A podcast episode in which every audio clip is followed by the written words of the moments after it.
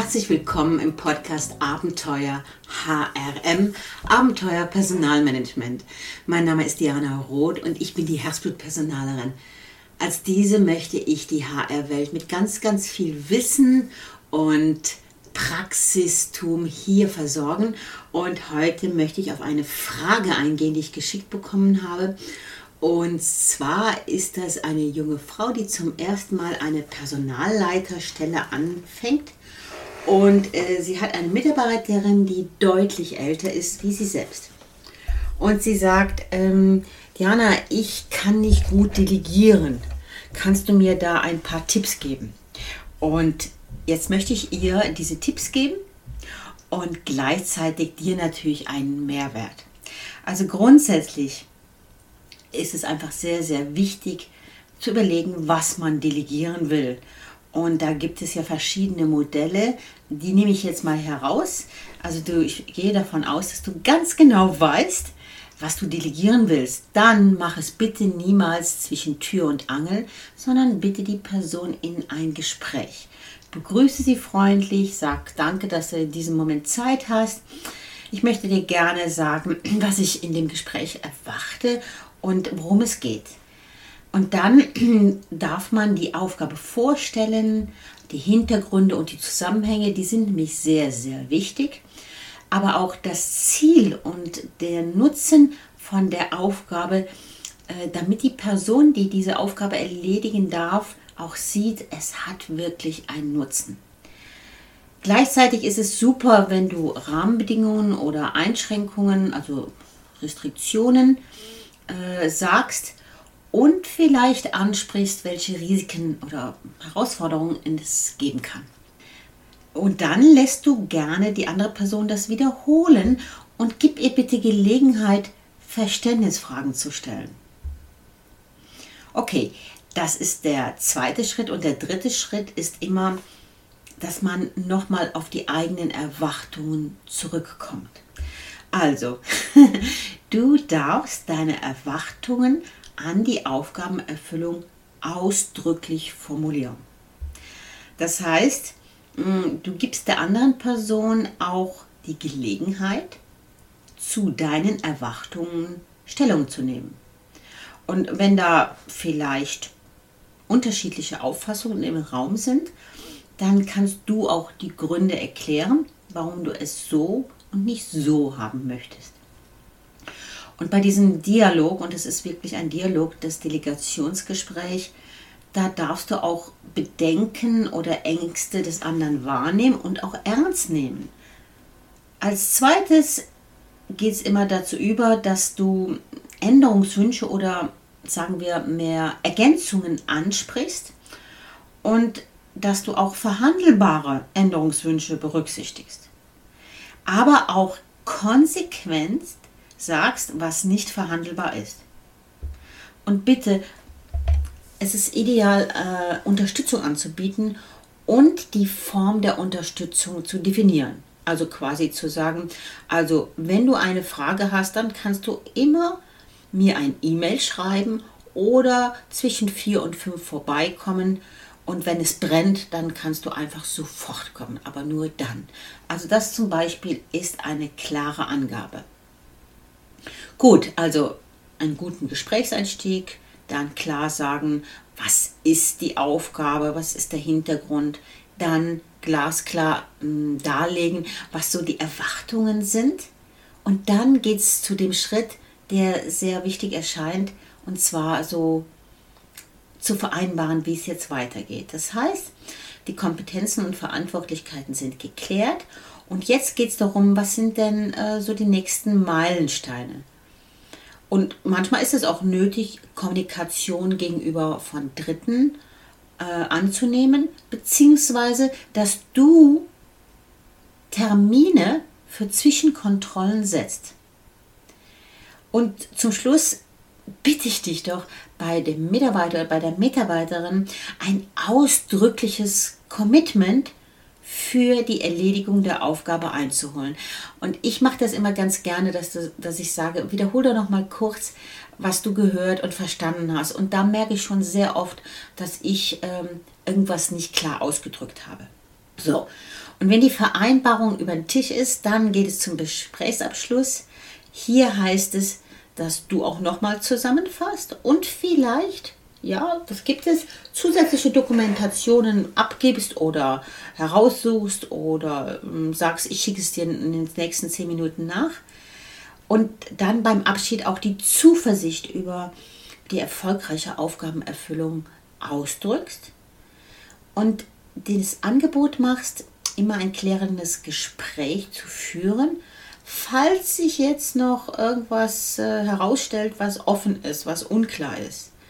Und dann bitte verabschieden, wie du es kennst, äh, bedanken und so weiter. Also nochmal ganz kurz, wenn du jemand etwas delegieren willst, dann mach einen Delegationsdialog. Das heißt, einen Gesprächseinstieg, wie du es kennst, Aufgabe, Erwartungen und Vereinbarungen nennen und dann einen guten Abschluss. So.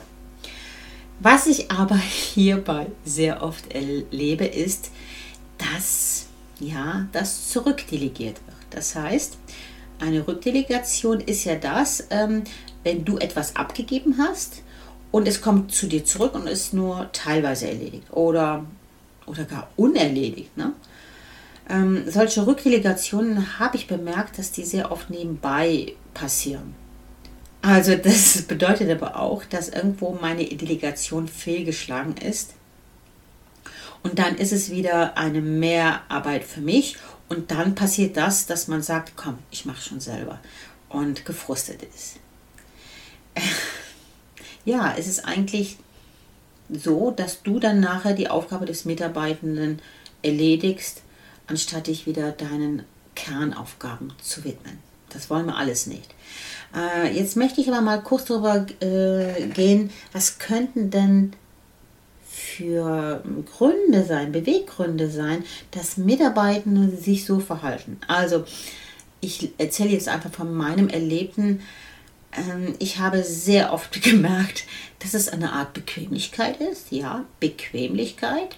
Also, dass die Mitarbeiterin, die vor mir ist, die Unterlagen bekommen hat, eine klare Delegation bekommen hat, sich gleichwohl aber vor dem Auf, vor der Aufgabe scheut oder Angst hat und dann auch an den verbundenen Aufwand denkt und versucht, diesen dann durch irgendwo geschickte Ausreden loszuwerden. Das ist das, was ich am meisten erlebt habe. Und da kann ich dir, wenn du etwas delegierst, sei es als Führungsperson oder als HR-Fachperson, nur anraten, Rückdelegationen strikt abzulehnen. Strikt abzulehnen.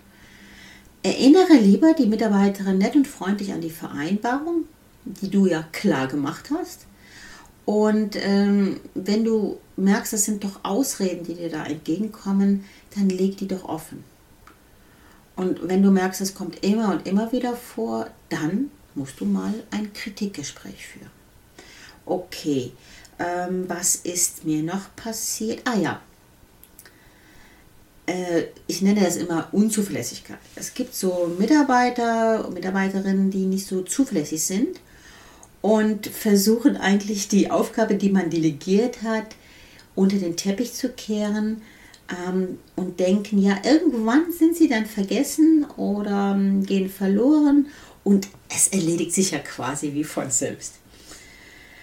Oder dass ich quasi komme und sage, komm, gib's her, ich mach's selber. also, auch hier darf ich dir einen Tipp geben oder zwei, drei Tipps geben. Also grundsätzlich ähm, musst du in dem Fall die Termineinhaltung sehr klar und konsequent überwachen. Und ähm, was ich dir auch anrate, ist, dass du mh, hm, eine Erinnerung, also, also ein Reminder, ich sage mal friendly Reminder, äh, der Person schickst per E-Mail oder wie auch immer, rechtzeitig vor diesem Erledigungstermin, ne, damit die Person weiß, Achtung, du äh, am, am Montag um 17 Uhr musst du mir das abgeben, das haben wir ja so vereinbart. Und dann äh, wirklich im Delegationsgespräch klare, glasklare Termine festlegen. Okay. Also es sind so die Sachen, die mir passiert sind. Ich weiß auch von einem Vorgesetzten, dass äh, Mitarbeiter objektiv nicht in der Lage sind, etwas zu machen, aber ja gesagt haben, ja, ich übernehme das. Und dann merken sie, dass sie mangelnde Fähigkeiten haben oder vielleicht äh, zeitlich so zu sind, dass sie das gar nicht machen können. Wenn dir das passiert, wenn du so jemand vor dir hast, der eigentlich objektiv nicht in der Lage ist, das überhaupt zu machen, dann kläre die Ursachen im Gespräch. Und dann gib eine Unterstützung oder vielleicht eine Entlastung. Zum Beispiel, dass du sagst, okay, dann nehme ich dir das ab und gebe es deinem Kollegen, dann kannst du dich dem äh, voll zuwenden. Wichtig ist einfach auch hier bei einer Unzulänglichkeit nicht wieder die ganze Sache zu sich zurückzunehmen, sondern wirklich dabei zu bleiben und sagen, okay, die, die Unterstützung kann ich dir anbieten, die Teamkollegen können dir vielleicht helfen, aber du machst die Sache. Und ähm, wenn du also jetzt wirklich merkst, die Person hat wirklich ähm, Fähigkeitsdefizite, sage ich immer dazu, dann kannst du schauen, ob man die Person dann entsprechend fördern kann. Ja, das waren so die häufigsten äh, Beweggründe und ich habe dir also einige Tipps an die Hand gegeben, was man da machen kann. Okay, also ich äh, wiederhole noch mal kurz. Wir haben heute über Delegation gesprochen. Ich habe das Thema angesprochen, was mir eine HR-Kundin geschrieben hat. Ich habe gesagt, dass es einfach sehr wichtig ist, einen Delegationsdialog zu führen mit einem Einstieg und einem Ausstieg, ähm, so wie du es in anderen Gesprächen kennst. Und das geht natürlich nie zwischen Tür und Angel, sondern am Schreibtisch oder im Büro, wie immer das bei dir ähm, ausgegliedert ist. Dann nochmal ganz klar, glasklar die Aufgabe rübergeben, den, die Rahmenbedingungen, Ziel und Nutzen, die Erwartungen, die du hast, rübergeben.